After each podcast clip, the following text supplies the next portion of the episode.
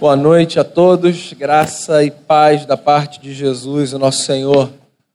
Eu quero ler nessa noite texto que se encontra na carta, na última carta que João escreveu, o último livro de João, que é o livro do Apocalipse, capítulo de número 3. Apocalipse de João, o último dos seus livros, capítulo 3. Pode acompanhar a leitura do texto.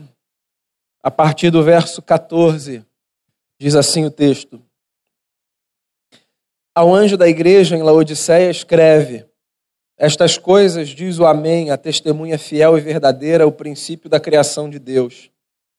Conheço as tuas obras, que nem és frio nem quente. Quem dera fosses frio ou quente. Assim, porque és morno, nem és quente nem frio, estou a ponto de vomitar-te da minha boca. Pois dizes: Estou rico e abastado e não preciso de coisa alguma, e nem sabes que tu és infeliz, sim, miserável, pobre, cego e nu.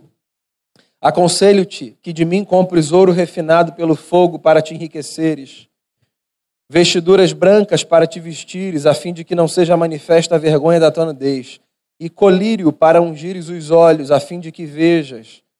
Eu repreendo e disciplino a quantos amo. Se, pois, zeloso e arrepende-te. Eis que estou à porta e bato. Se alguém ouvir a minha voz e abrir a porta, entrarei em sua casa e cearei com ele e ele comigo. Ao vencedor, dar-lhe-ei sentar-se comigo no meu trono, assim como eu também venci e me sentei com meu Pai no seu trono. Quem tem ouvidos, ouça o que o Espírito diz às igrejas. Queria fazer uma oração e a gente começa a conversar. Senhor Deus, que a tua palavra nos seja alimento nessa noite, que através dela os nossos olhos sejam abertos mais uma vez para refletirmos sobre a vida, sobre as nossas escolhas, sobre a percepção que temos acerca de nós mesmos, do mundo que nos cerca, que que seja mais do que um exercício intelectual esse, Senhor Jesus, que o nosso coração seja aquecido e que o teu Espírito Santo, assim nós cremos, nos fale porque nós precisamos ouvir a tua voz para que a nossa caminhada seja uma caminhada ainda mais proveitosa. Então, que o Senhor nos fale por graça, com o perdão dos nossos pecados, em nome de Jesus. Amém. Eu não sei se você já leu o livro de Apocalipse, é um livro bastante interessante que trata de um ponto. E o ponto é o seguinte: o apóstolo João, no final do primeiro século da nossa era, diante de toda a perseguição que o Império Romano causava aos cristãos, resolve escrever uma carta para encorajar o coração daquela gente. Uma gente que não sabia se no dia seguinte teria casa, porque suas casas eram queimadas, não sabia se teria trabalho, porque os seus trabalhos eram roubados de si, não sabia se teria família, porque as pessoas eram mortas, porque professavam no império a sua fé em Jesus Cristo. Então João escreve o Apocalipse, que era um gênero literário daquela época, para injetar esperança no coração daquela gente. E os três primeiros capítulos do livro do Apocalipse são os capítulos mais fáceis, porque eles são um resumo, ou um compilado, melhor dizendo, de sete cartas que João diz Jesus ter enviado para sete igrejas que ficavam em sete cidades da Ásia Menor. A Ásia Menor era uma província do Império Romano e ali havia sete grandes cidades e Jesus envia, através do seu apóstolo João, cartas para as igrejas que se reuniam nessas cidades. A carta à igreja que se reunia na cidade de Laodiceia é a carta mais pesada das sete. É uma crítica contundente. Eu sempre que olho para essa carta, penso, sabe no quê? No quanto ela leva aquela gente a refletir acerca de si mesma. Eu acho que a carta à igreja de Laodiceia é um choque de realidade. Você sabe qual é a constatação que eu faço? Todos nós precisamos, não apenas uma vez na vida, mas muitas vezes, de choques de realidade.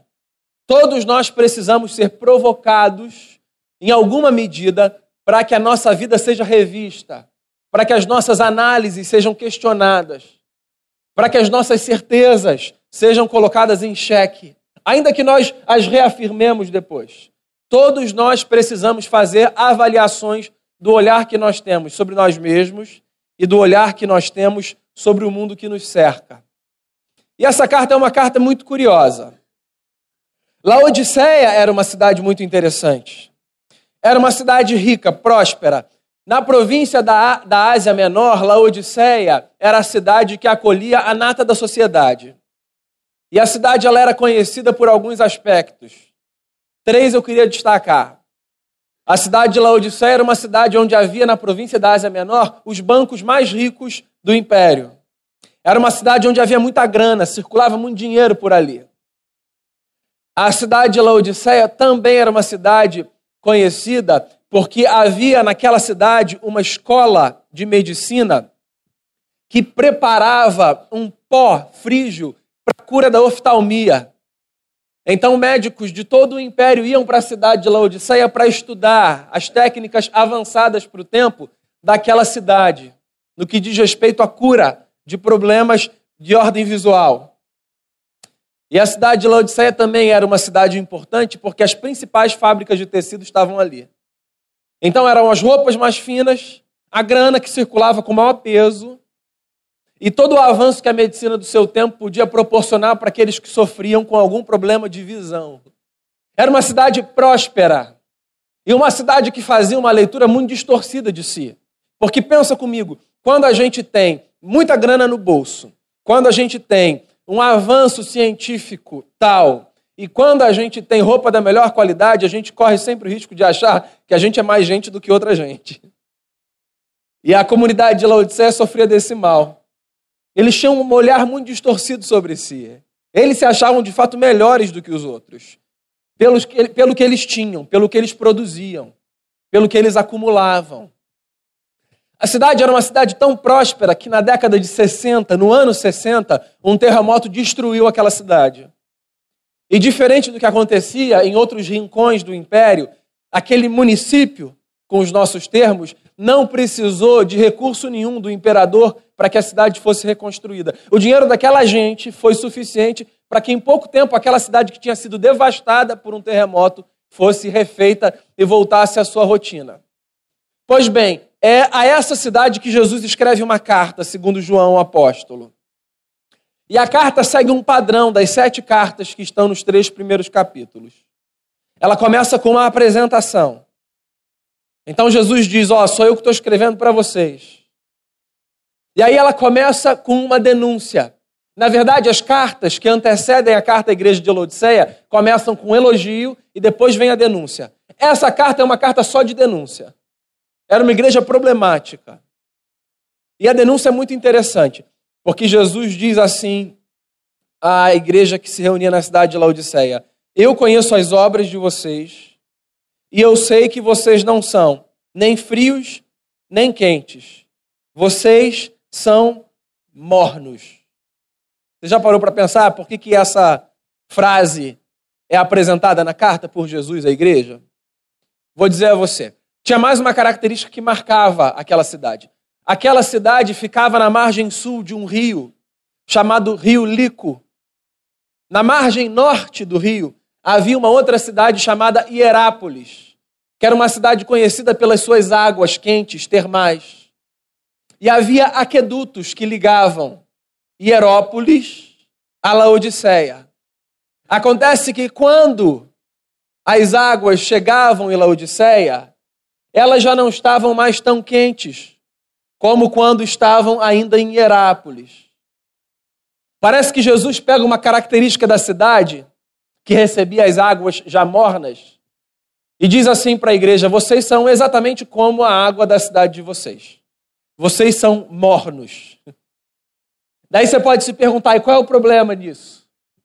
Bem, no que diz respeito à água, eu não sei qual é o problema.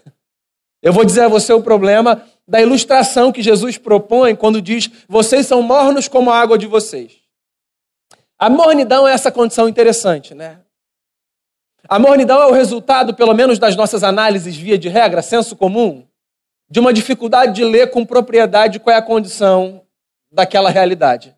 Então o camarada pergunta assim para você: e aí, tá quente? Você diz, ah, morno.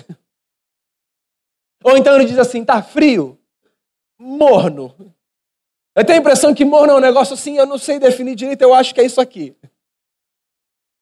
Então, quando Jesus diz assim, ó, vocês são mornos, a ideia da denúncia de Jesus é: vocês acham que são uma coisa que na verdade vocês não são. A leitura que vocês fazem de si requer reavaliação. Porque me parece que vocês fazem uma análise muito supervalorizada de quem vocês são. Um dos maiores teólogos do século passado foi um homem chamado John Stott, um pastor anglicano que faleceu há poucos anos. Sobre essa carta e sobre a questão da mornidão, o Stott disse o seguinte: para definir a pessoa morna, a pessoa morna é aquela em quem há um contraste evidente entre o que se diz e o que se pensa ser de um lado e o que ela realmente é de outro. Pensa comigo, você deve conhecer alguém assim. Não precisa falar quem é. Guarda para você. Mas não é um pouco estranho? Quando você está conversando com alguém que faz uma análise sobre si que é completamente desconectada da realidade. Você fica com aquela pergunta: falo ou não falo? Não, não fala. Mas não dá aquela sensação de desconforto? Como é que pode? Às vezes a gente tem uma leitura muito, muito, muito distante daquilo que de fato a realidade é. Né? E a gente acha que as coisas são uma coisa quando na verdade elas são outra. E a gente tem certeza de que aquilo é maravilhoso quando às vezes nos levam a perceber que aquilo não é tão bacana assim. Você sabe de uma coisa? É por isso que a gente precisa de vida comunitária. É por isso que a gente precisa de gente do nosso lado. Eu sei, a gente não gosta muito de receber feedback. Quando o feedback é negativo, né? O positivo é sempre bem-vindo. Uma massagem no ego. O negativo não é muito bacana. Mas você sabe, a gente precisa. A gente precisa de gente que na história tem a condição de nos olhar para dizer: ó, oh, essa leitura não está muito bacana, não vai por aí não. A gente precisa de gente que tenha condição de dizer para a gente: ó, oh, não é isso tudo não. Vamos baixar a bola? Ou de gente que faça o contrário, que nos diga: calma, não é assim também não. Levanta a cabeça. Os olhares dos outros são fundamentais para que a gente não perca o contato com o chão da história. Porque às vezes a gente vai para um dos dois extremos. Ou a gente flutua, tendo uma visão superdimensionada, hipervalorizada de quem somos, ou a gente se esconde num buraco por causa de uma visão diminuída. No caso de Laodiceia, a visão deles era completamente exacerbada. Então, Jesus na carta fala o que, que eles dizem, né? O discurso deles era o seguinte: nós estamos ricos, nós não precisamos de nada. Nós somos essa comunidade que não sofre de mal algum. E esse discurso é muito sintomático, né? Você já percebeu? Que o sujeito que geralmente diz que não precisa de nada está, na verdade, pedindo ajuda. É porque para ele é difícil dizer: me ajuda aí, por favor. Mas, na verdade, o camarada que fica cheio de si, que cria uma casca e que faz questão de dizer para todo mundo o tempo todo que a vida dele está super bem, super resolvida, é o sujeito que, pelo lado de dentro, mais sofre angústia. É que talvez para você seja fácil, mas para algumas pessoas pedir ajuda é muito difícil. Para algumas pessoas, mandar uma mensagem, fazer uma ligação, bater numa porta é um desafio que você não imagina. E aí a tragédia é que tem gente que, por causa desse desafio, prefere se recolher numa concha. E, obviamente, para não aparentar que as coisas estão indo de mal a pior, faz questão de dizer para todo mundo: tá tudo bem, sou rico, preciso de nada, dou conta sozinho da minha história. Daí Jesus olha para essa comunidade e diz assim: Eu acho que falta choque de realidade. Vocês, na verdade, são miseráveis, estão cegos e nus. Por que, que Jesus usa exatamente essas três qualificações negativas? Exatamente para contrastar com a realidade da cidade. miseráveis numa cidade onde havia os principais bancos do império. Cegos, no centro mais avançado de medicina. E nus, na cidade onde estavam as fábricas de Givenchy e Gucci e etc, e etc, e etc. Jesus continua a carta e diz um negócio seríssimo à igreja. O que ele diz é que a nossa leitura disfuncional acerca de quem somos provoca uma tragédia na nossa história. Quando nós fazemos uma leitura disfuncional de quem somos, nós corremos o risco de construir uma comunidade na qual Jesus é dispensável. Olha só, quantas vezes você ouviu alguém evangelizar uma terceira pessoa dizendo assim: Jesus está à porta batendo, se você abrir, ele vai entrar e vai fazer morada no seu coração. Você sabe, não tem nenhum problema você continuar usando esse discurso para evangelizar alguém, tá? Fique tranquilo, não quero levar nenhuma crise à sua consciência. Mas você já reparou que quando esse texto foi escrito, ele não foi escrito num contexto de evangelismo? Jesus deu esse recado para uma igreja. E aí é a grande tragédia. Porque o que Jesus parece estar dizendo é: há comunidades que me trancam do lado de fora. É, porque quando a gente acha que a gente tem tudo do que a gente precisa, Jesus se torna dispensável. Quando a gente acha que a gente dá conta da vida, porque a vida está toda arrumada dentro do nosso controle, debaixo da nossa gestão, a gente nem sente falta da presença do Cristo que dá sentido à comunidade. Então, olha só, se você não caminha numa comunidade de fé, se essa não é a sua praia e se você nunca ouviu falar sobre igreja, deixa eu tentar explicar a você o que a igreja significa, tá? Antes de pensar na igreja do ponto de vista institucional, eu quero falar para você da igreja do ponto de vista orgânico. A igreja é uma comunidade que existe há dois mil anos na face da terra e que se reúne em torno de uma convicção básica. Que convicção é essa? Nós acreditamos que nós dependemos da redenção que vem da parte de Deus para que a nossa história faça sentido. Nós acreditamos que nós não, nós não damos conta da nossa própria história, de atravessarmos os nossos dilemas sozinhos, de superarmos as nossas angústias sozinhos, de encontrarmos sentido apenas e principalmente com aquilo que nós construímos quer seja trabalho, quer seja dinheiro, quer seja relacionamentos. Nós acreditamos que tudo isso seja importante. Contudo, a nossa convicção é a de que nós precisamos ser redimidos de uma tragédia. A tragédia de tentarmos carregar a nossa história na palma das nossas mãos. Isso é a igreja. Daí, qual é a afirmação que a gente faz? A afirmação que a gente faz é: para que a nossa história faça sentido, para que a nossa história continue a se desenvolver, nós nos reunimos em torno de uma figura central, fundamental, essencial. Figura de Jesus. Um homem que pisou o chão dessa terra, a quem muitos chamaram de filho de Deus que carregava em si a plenitude do divino e que viveu como um homem perfeito. Nós acreditamos que sem a pessoa de Cristo e sem a sua obra na cruz e sem o seu poder que se manifestou na ressurreição, a nossa vida continua sem estabilidade. A igreja é essa comunidade. E nós caminhamos na terra há dois mil anos, enquanto comunidade que se reúne nos quatro cantos desse mundo, anunciando às pessoas que a mensagem do amor de Cristo pode dar à vida delas sentido. É isso. Agora você imagina uma comunidade que existe há dois mil anos para viver em torno da pessoa de Jesus, trancar Jesus do lado de fora. Tem alguma coisa errada, né? Quando a gente não se dá conta de que Jesus falta, se alguma coisa ficou muito lá atrás. É por isso que quando Jesus escreve a carta, ele diz assim: ó, vocês precisam se arrepender. Você sabe que arrependimento é uma palavra que foi meio que distorcida com o passar do tempo, né?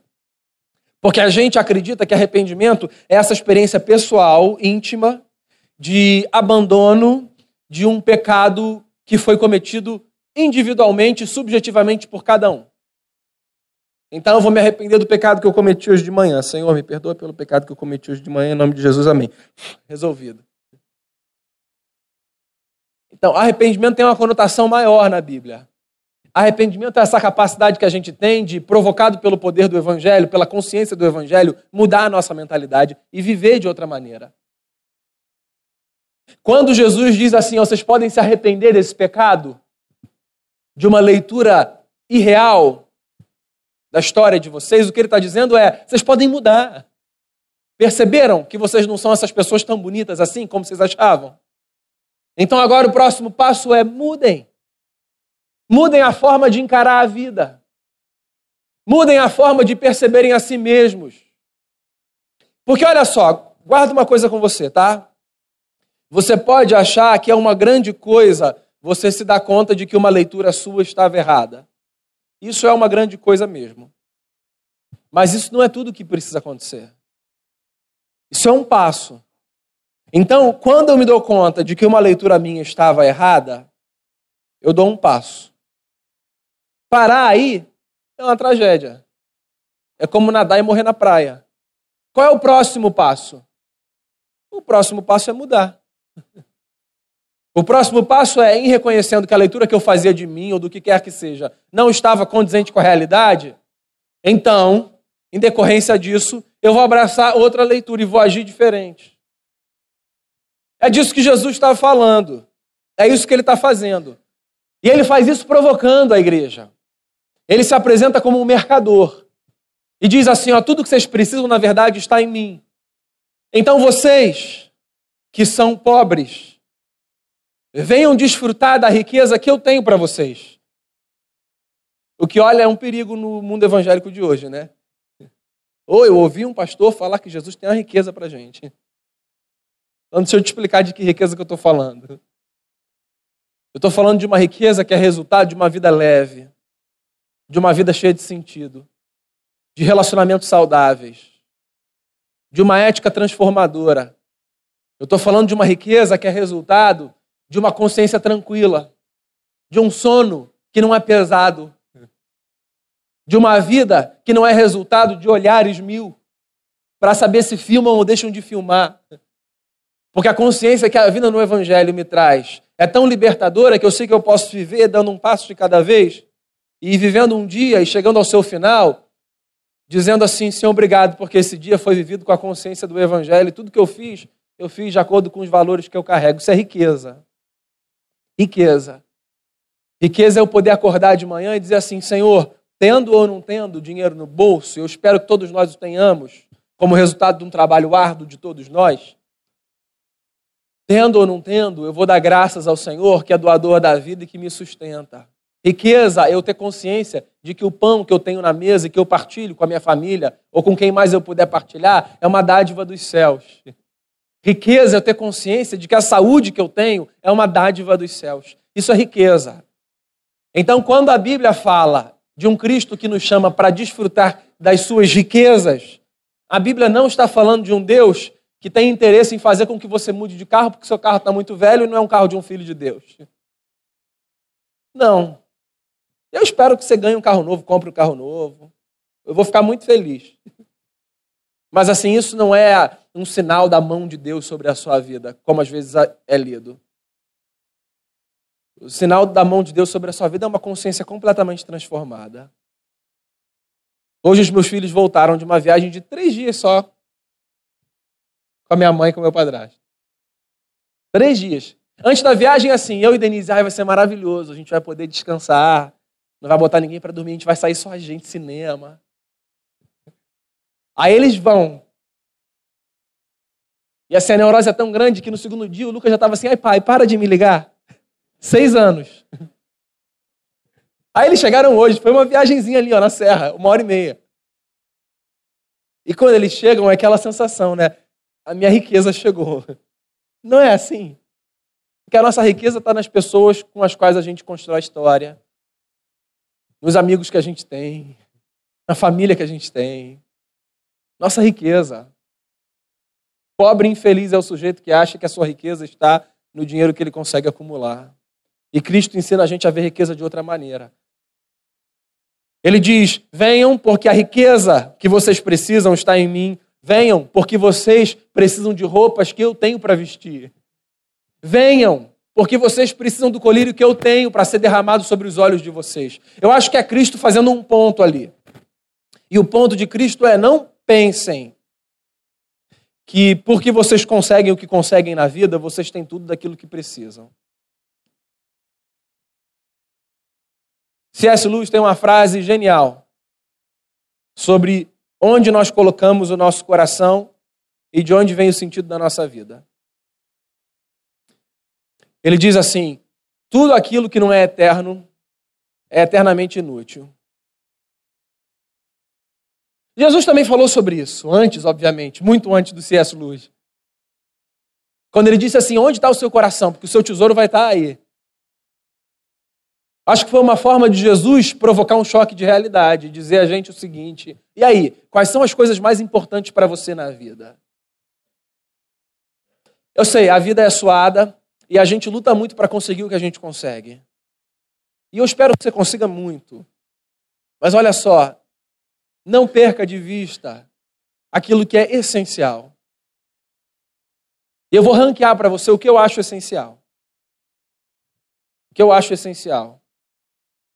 Em primeiro lugar, a consciência de um Deus que nos criou e que nos sustenta e que revelou o seu amor através de Cristo Jesus. Depois, a vivência de relacionamentos saudáveis, de relacionamentos que são construídos a partir de alianças. A possibilidade da gente desfrutar de uma família. A possibilidade da gente fazer de amigos uma família a possibilidade da gente ter uma comunidade de fé, que a gente chama de família. E depois eu diria a você, a possibilidade de termos um trabalho que nos dignifique e de termos as nossas necessidades supridas. E depois eu diria os sonhos que nós temos e as conquistas que nós desejamos, os desejos. Tudo isso é legítimo.